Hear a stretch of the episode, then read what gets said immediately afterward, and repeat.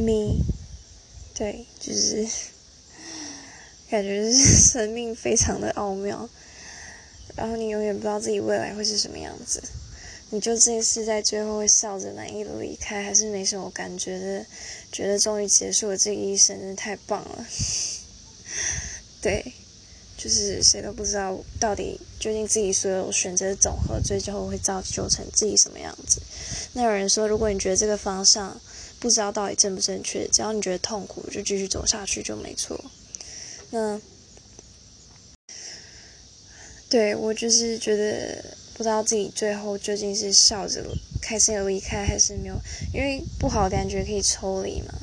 抽离就是说不去感觉到它，但如果真的有一个主体要谈的话，还是会感觉到难过。但平常是可以做到。然后未来，我希望自己不要变成愤世嫉俗的老人，这一点我自己也可以做到。